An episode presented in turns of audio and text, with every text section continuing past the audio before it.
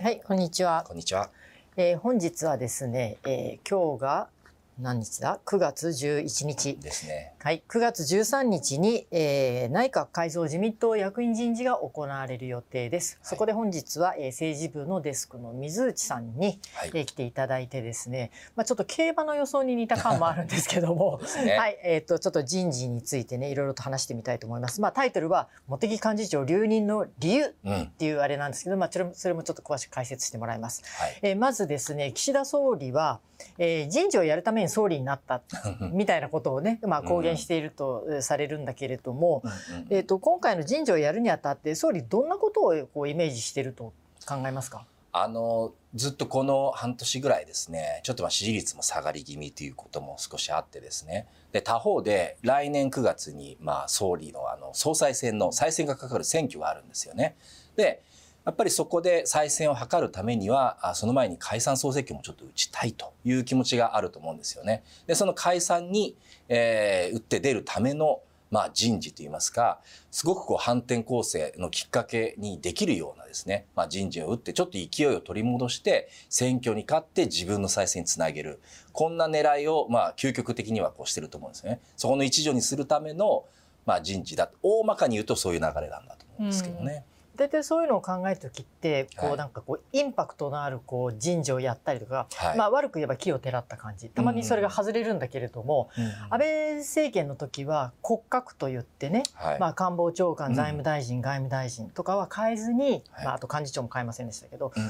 他のところでこういろいろとこうカラーを変えていくっていうことをやったんだけれどもはい。岸田総理どうどうですかね？そこら辺のことに関しては。あの一部の報道ではですね、大胆に結構閣内なんか人事を入れ替えるとか、まああー言ってはいるんですけれども確かにえ目玉人事もいくつかはあるんじゃないかとは思うんですが大まかな骨格政権を支えるう主要な、まあ、派閥の有力者とかあーそういうことところはポジションは変えるものの人はそんなに入れ替えはないんじゃないかなというふうに僕は見てますけどもうんうんね。うんなるほどね、うん。そういう中で、まあ、これはもう何しか、まあ、すでに書いてるんですけどね、はい。えー茂木幹事長留任。うんうん。ね、茂木幹事長と岸田総理といえばいまいち関係が良くないというのはもうね永田町では有名な話なのに超有名な話ですよね。ええ。それなのに早々にね茂木幹事長留任説が出てるわけです。はい。これ本当そうなんですか？まず大前提を言うとですね、うん。総理自身は、まあ、あー11日、まあ、あの今日の朝ですね、はい。えーまあ、政府あの外遊から帰ってきてそこからいろんなことを言い始めると。そこまでは誰にもどんなことは言わない。どんなことも言わないというふうなことを言ってるんですよね。これが流れる時にどういう状況になってるかちょっとわからないですけれどもだからその前にですねまあいろいろな憶測記事まあまあこれはうちも含めてなんですけれどもなんと産経新聞も憶測記事を書いたのか。まああの、出てるんですけれども、うんそこっていうのはあの、まあ、総理がかん必ずしもきれいに言ったっていうわけではないわけですよ。はいじゃああの明確にじゃあ茂木さん頼みますよみたいなことはまだあまだってないね。すそうですね。なので、まあ、僕も9割方多分続あの続投だと思うんですけども、はい。どこかで1割ぐらいひょっとしたら番狂わせがあるんじゃないかなっていうのは少し警戒しながらですけどもね。ただでも留任するっていうのはやっぱりそれ相応の理由があってですね、うん。最初その言われたようにあの2人の中って必ずしも良くない。例えば児童手当の所得制限の話茂木さん全く相談を受けずに言っちゃったとか。つい最近だとあの補正絡み大型の経済対策の話ですよね。あの岸田さんは最初にこの前ガソリンの話だけちょっとやったと思うんですけどもガソリンだけをあまあ党でもまあ政府でも一回やって大型の経済対策はちょっと時間を空いてその後にやろうみたいな話をしてたんですけども茂木さんがちょっと勇み足で言ってしまったことにすごく怒っていたっていう話をやっぱり聞いたことがあります。だから本来ならばあんまりこうちょっと肌が合わないような2人なのかなと思うんですけれどもこれ茂木さん続投の理由って2つありましてですね、はい一つはあの麻生さんですよね。今政権を一番支えているのは麻生太郎さんででしかもおその麻生太郎さんと茂木さんはまあこの12年ぐらいから特に非常に仲がいいっていう感じがあってですねでこの麻生さんが非常に茂木さんを続投させろとかなり言ってるんですよね。まあ、こういう声をまずこう反映せざるを得ないっていうのが一つ。あとはぱりこうこれまで政権を支えてきたのが、まあ、岸田さんだけではなくて第二派閥のその茂木派まあ、茂木さん、それ会長ですけれども、あと第三派閥の麻生、麻生派ですね。麻生さん会長。この麻生、茂木、岸田っていう、この3つの派閥で、まあ、自民党全体の半分ぐらいを大体形成していて、まあ、そこで、まあ、揺るがない権力基盤っていうふうにしてた部分があると。まあ、今見るとですね、あの、最大派閥の安倍派なんかは、あまだ、あの、そう、あの、会長が変わった交代の混乱の途上にありますよね。塩谷座長ではちょっと、ちょっとね、ちょっとね、実は岸田さんは塩谷さん、俺が一番仲いいなんて言ってたりするんですけれども、そうなんだ。ただ、まあやっぱり混乱の渦中にあると、まあどういうふうになるかわからない。そうなった時に、この3つの、まあ政権の屋台骨、これだけは維持したいという気持ちがあって、やっぱりそこで、あの、茂木さんに引き続き続投してもらうという形にはなっていると思うんですよね。で、あもう一個重要なことがあります。幹事長を続投するにあたって、まあ、茂木さんのもう一個の要素としては、自分も将来総理になりたいっていう気持ちを持ってるんですよね。気持ちを持ってる。そうなんですよ。はい、気持ちを持ってるっていうところに強調してくる。いや、本当で。うん、で、来年の総裁選にご自身は出たいっていう気持ちがあってですね。はい、で、そこで、えー、出てくるとですね、まあ、岸田さんにとってはライバルになるわけですよね。しかも岸田派と茂木派っていうと、まあ、茂木派の方が、まあ、1.34倍ぐらい数が多いので、そういう時に、岸田さんからすると、まあ、来年の総裁選に出ないで、やっぱり自分を支えてくれるかどうか、まあ、こういうものなんかを、これから打診するのかわからないですけれども、やっぱり一つ座標軸にするんじゃないかと思うんですよね。うんうん、これはまあ今まで言われてた通り、その茂木さんが次の総裁選に出るんだったら、かあのその役員ね岸田政権の中に残ると、うんうんうん、その役員として残るっていうのは得策ではないと。だから本人も春巡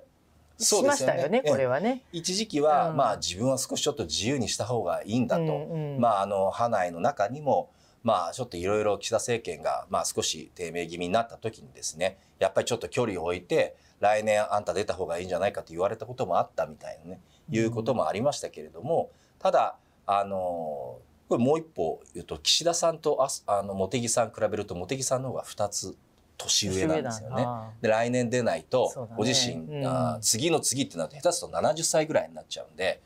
まあなかなか焦ってるっていう気持ちもあったやに聞くんですよね。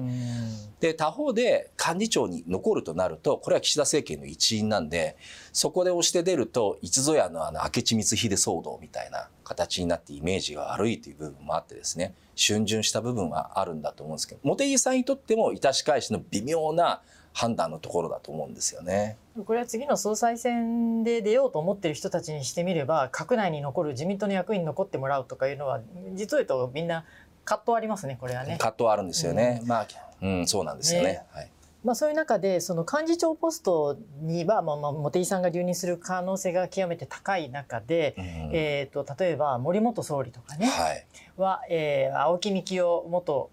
参院会長の遺言として、小渕優子さんを幹事長にしろなんていうことをね、いろんなところで言ってきたと。で、岸田総理はですね、やっぱこう森さんの言うことっていうのは、ある程度聞いてきてる分があるんですよ。そうですよね。それをもって森さんも岸田さんのことはよくやってるっていうふうになってるんだけれども、今回その茂木さんを留任させるっていうのは、いや、だって森さんあんまり茂木さんのこと好きじゃないしね。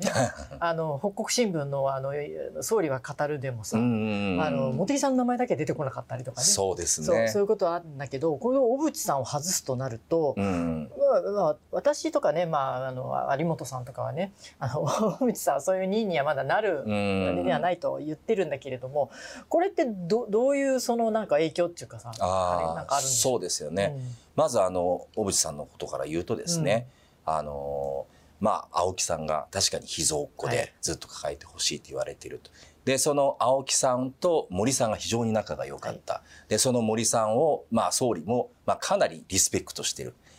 総理が、あの、どこかでちょっと言ってたことがありますけれども、青木さんが亡くなった時にですね、ご自宅に行って、で、えー、ご遺体を前にしてですね、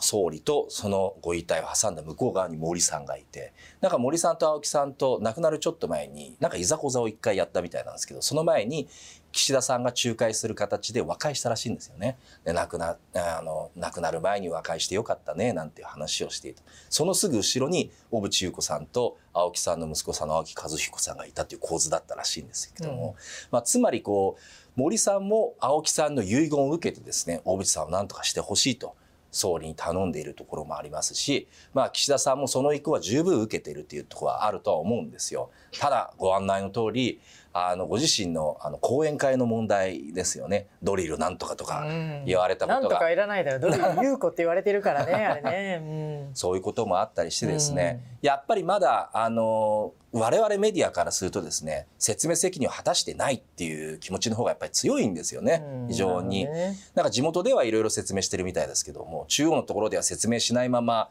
表舞台を去っているっていうような現状がやっぱりあると思うんですよね。だからここの整理をどうするかっていうのが非常に問題だとは思うんですけれども、はい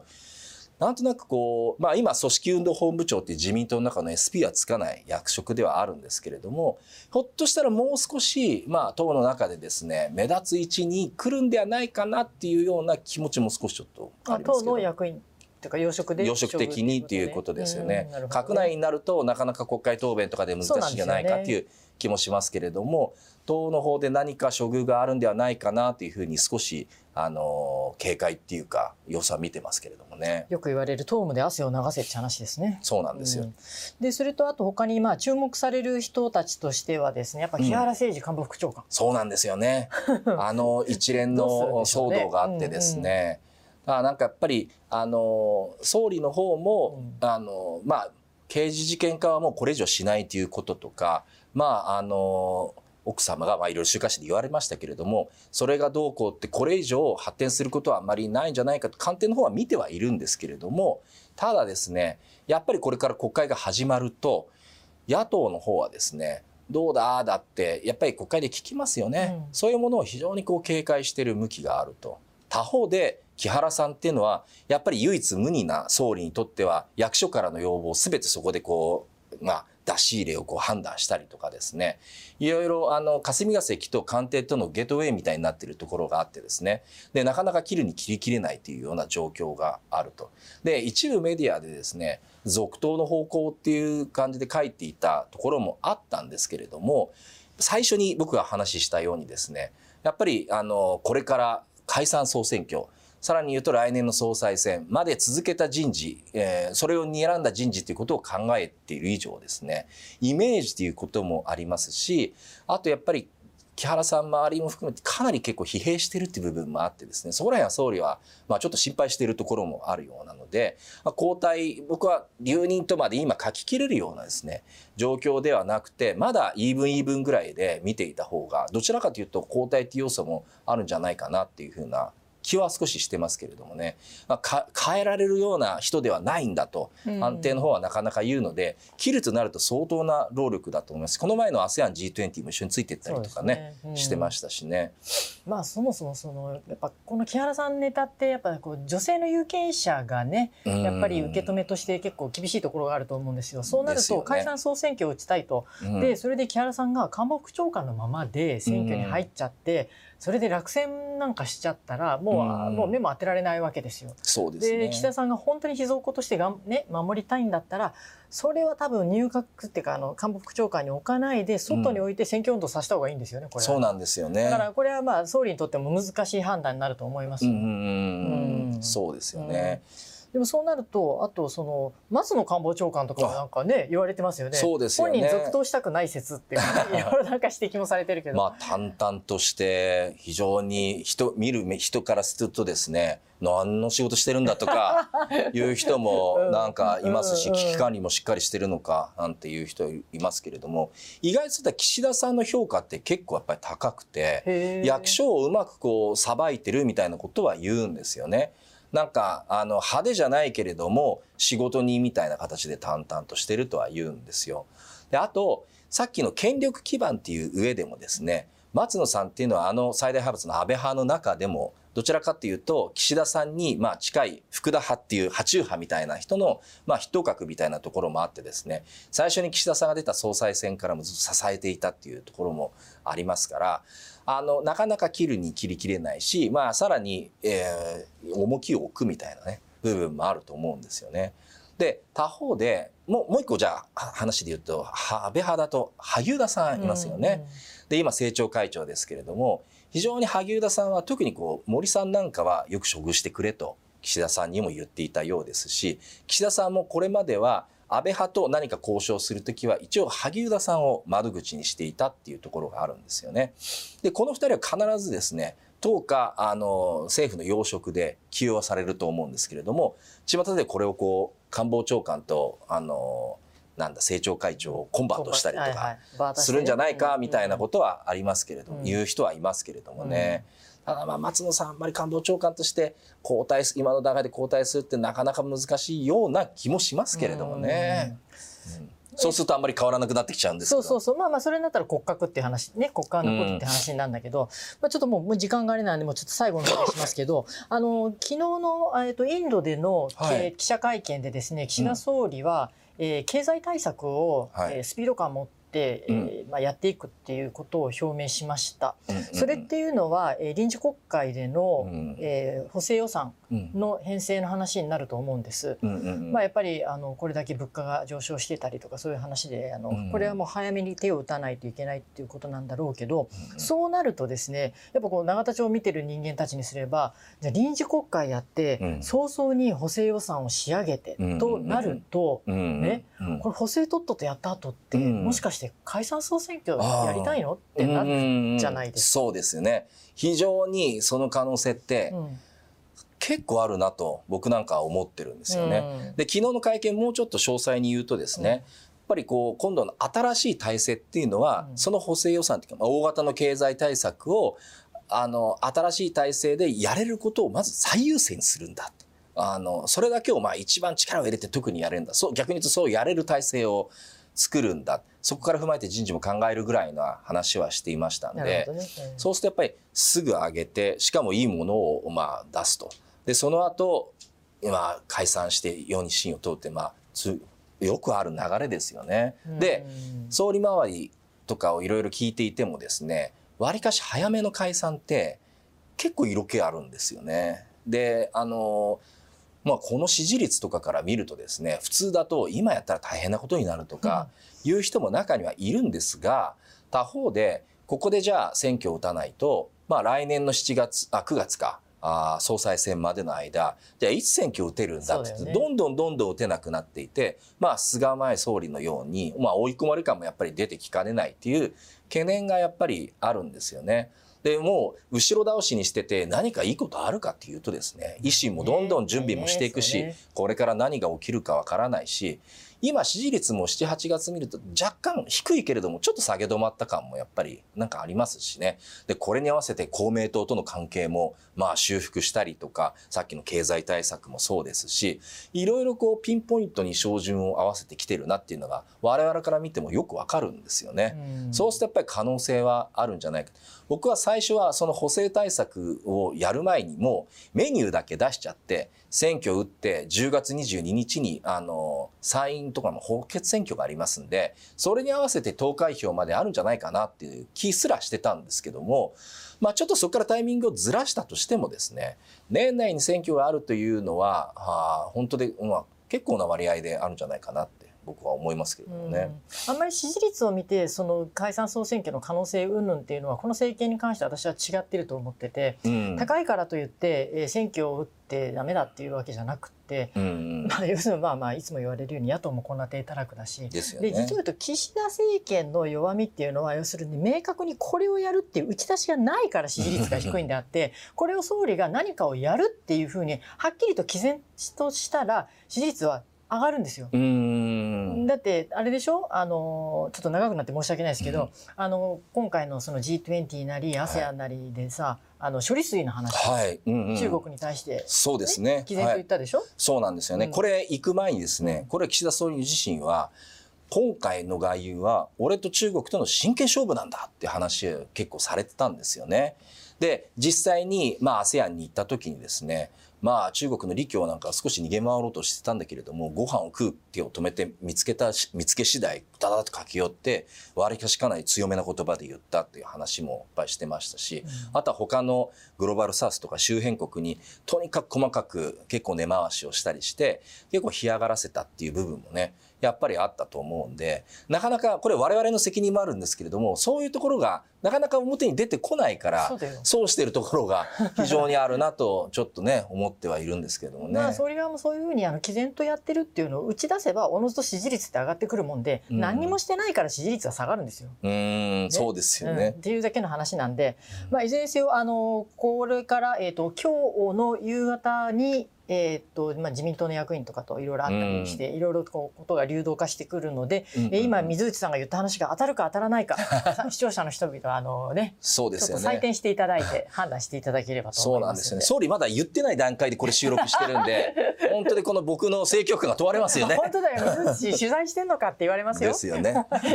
で、えー、とそういう感じの話をこの、えー、と正論の10月号永田町事情録で、えーとこってり書いてますんで、ぜひお読みください。よろしくお願いします。よろしくお願いします。